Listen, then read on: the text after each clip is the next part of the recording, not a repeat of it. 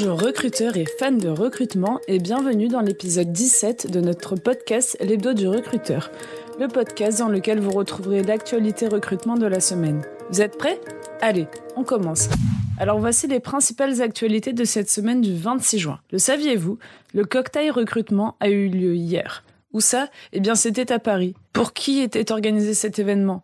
Cet événement a permis à des grands recruteurs comme Carrefour de recruter ses futurs talents.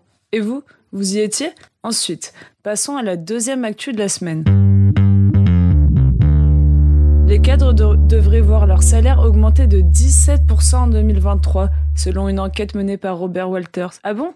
Et oui, en fait, face au risque de grande démission, les entreprises doivent agir. Quels sont les chiffres?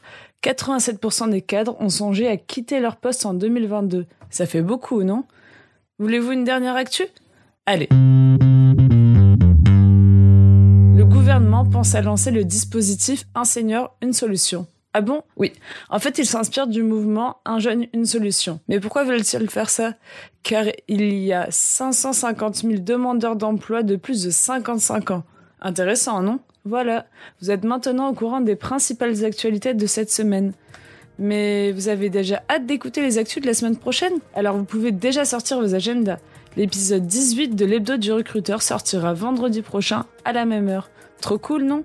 Si cela vous a plu, n'hésitez pas à liker, commenter et partager. Alors je vous souhaite une bonne semaine et vous dis à très bientôt les recruteurs. Ce podcast a été réalisé grâce à Tool for Staffing, logiciel de recrutement et de chasse automatisé boosté par l'intelligence artificielle.